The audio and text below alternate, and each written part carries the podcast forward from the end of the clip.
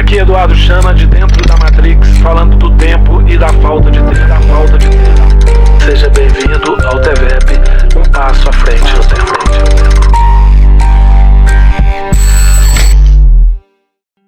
Aqui Eduardo Chana no seu tempo e no seu espaço, falando do consumo de tempo e da perda de tempo.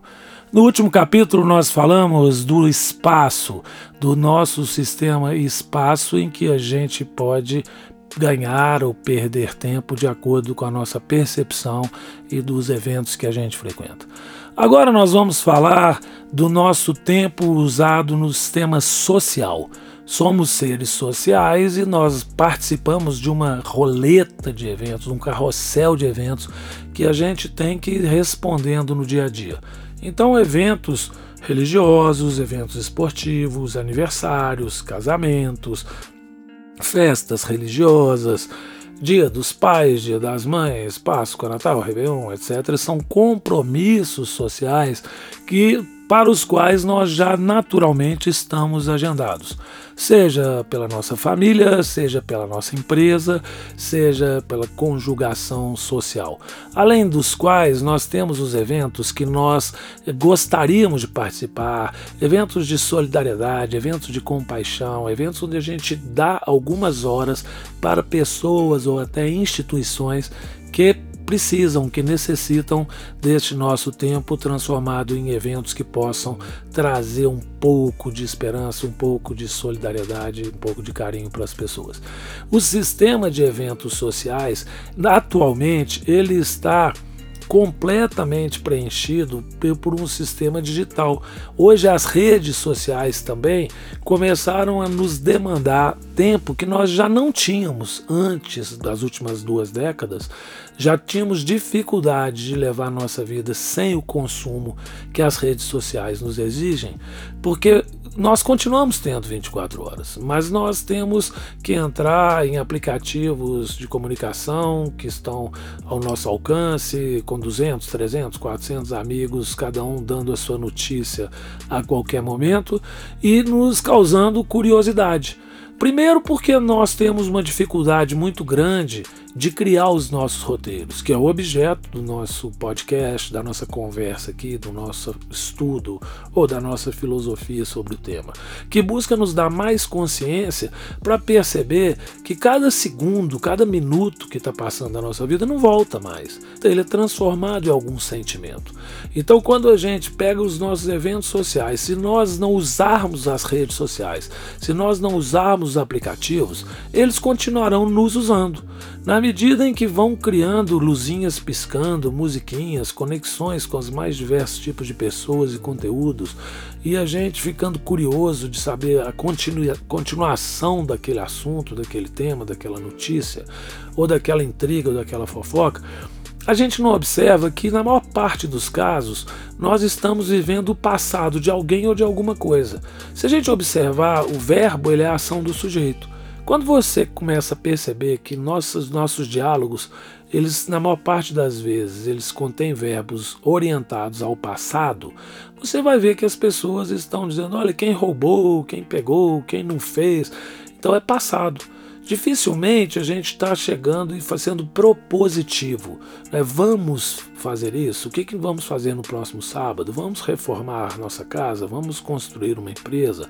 Vamos fazer uma música? Vamos escrever uma poesia? Vamos criar um, uma viagem, um acampamento? Quer dizer, enfrentar o futuro com competência de fazer medições que possam nos oferecer cenários, que possa permitir que a gente use essas redes sociais para desenhar um futuro, para conectar pessoas distantes e fazer projetos, propostas, onde todos possam virtualmente imaginar uma linha do tempo, embarcar inteligência, embarcar experiência, validar aquele roteiro.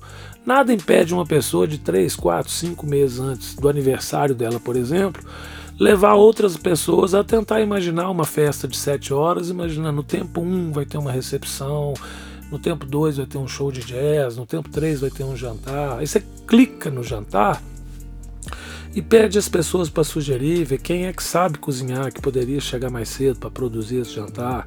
E alguém vai fazer um show de cavaquinho da família, ou alguém vai fazer um stand-up, contar piada. Construir o futuro através das redes sociais é o próximo desafio das pessoas a capacidade de propor às outras pessoas que nos ajudem a embarcar inteligência, embarcar competência naquilo que a gente se propõe a fazer. Então, um olhar especial sobre o tempo que nós gastamos com as redes sociais. Hoje, os próprios aplicativos costumam medir.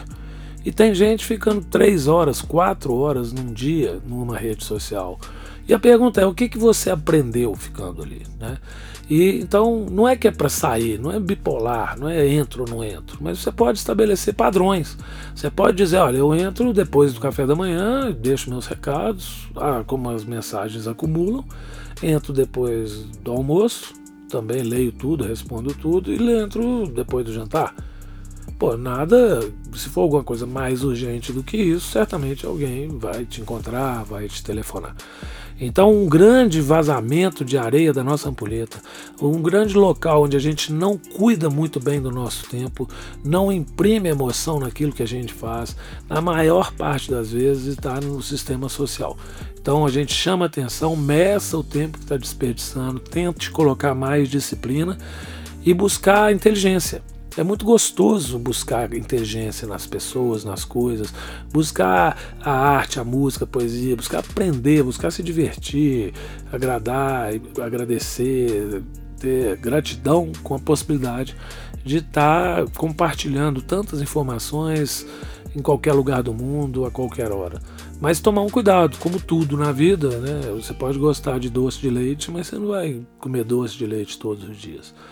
Então o sistema social ele nos permite conectar outros sistemas, né? conectar o sistema família, sistema amigos. Também a gente participar de grupos, por exemplo, no aplicativo WhatsApp, é um perigo, porque um monte de gente colocando um monte de bobagem no tempo todo, você nunca sabe que hora que você tem alguma coisa importante, né? E todos esses aplicativos têm padrões do fabricante. Né? E se você não paga por ele, você é o próprio produto. Então é importante ter muita clareza, ter muita consciência também do consumo de tempo. Lembrando que a expectativa de vida média no Brasil é 70, 70 e poucos anos. Então, se a gente colocasse a nossa vida em sete tempos, né, se você tem de 0 a 10, você está no tempo 1. Você tem de 10 a 20, você está no tempo 2. Você tem de 20 a 30, tempo 3. 30 a 40, tempo 4. 40 a 50, tempo 5. 50 a 60, tempo 6. 60 a 70, tempo 7. Quem passar de 70, 80 anos, ele está de parabéns, merece desfrutar do jogo da vida da melhor maneira possível e tirando o máximo de prazer, né, de conforto da vida, do relacionamento com família, com amigos, deixando um legado né, de exemplo, de conhecimento, enfim, daqueles eventos que ele percorreu. Então, o aprendizado de hoje complementa o que já aprendemos sobre cuidar do tempo que a gente dedica a nós e aos eventos, né? A nós pessoas, ao sistema eu. Depois o tempo que a gente dedica à família, cada um individualmente, a família como um todo. O tempo que a gente dedica é, as, ao, aos amigos, né, individualmente, amigos antigos, amigos caros. O tempo que a gente gasta nos espaços e como é que a gente pode reconfigurar isso e o tempo nos eventos sociais, presenciais ou virtuais, e a capacidade da gente também pensar em quatro dimensões todos os demais eventos, pensando principalmente em como que a gente pode mudar o roteiro de eventos como carnaval, como aniversário, como eu já dei alguns exemplos aqui, são eventos que a gente pode mudar o roteiro. E o próximo evento agora nós vamos falar no próximo capítulo é o evento do sistema Nós. É o sistema onde a gente compartilha intimidade intelectual, emocional e motora com alguém e precisa ter muita harmonia para que não haja conflitos desnecessários. Eduardo Chana, no seu tempo e no seu espaço, falando sobre o nosso consumo do tempo, sobre a perda de tempo nos dias atuais.